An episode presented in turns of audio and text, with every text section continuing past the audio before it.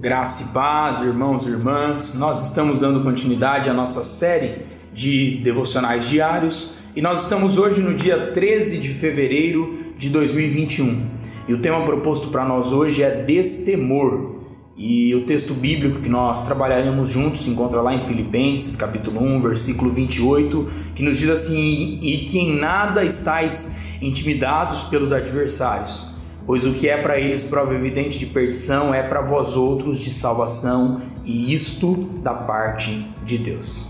Irmãos e irmãs, nós gostamos de fazer essa leitura devocional que sempre nos desafia. Porém, nós não podemos ignorar a interpretação contextual, a intenção do apóstolo Paulo ao escrever o texto que nós lemos aqui nesse devocional.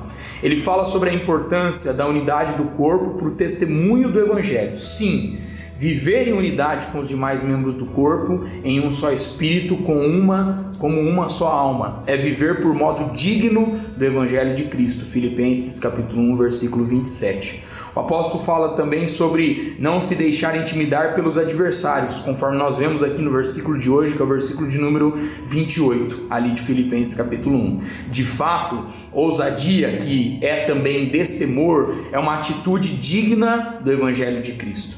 A preocupação do apóstolo nesse texto é uma preocupação missionária, ou seja, unidos e agindo ousadamente, os filipenses deveriam lutar pela fé evangélica. Creio que esse desafio continua real para nós hoje também em nossos dias. Que a nossa oração hoje seja Espírito Santo, haja o que houver, nós desejamos continuar firmes e fiéis ao ministério, de maneira digna do Evangelho daquele que nos chamou para essa maravilhosa obra que é a implantação do reino de Deus sobre e através da face da terra.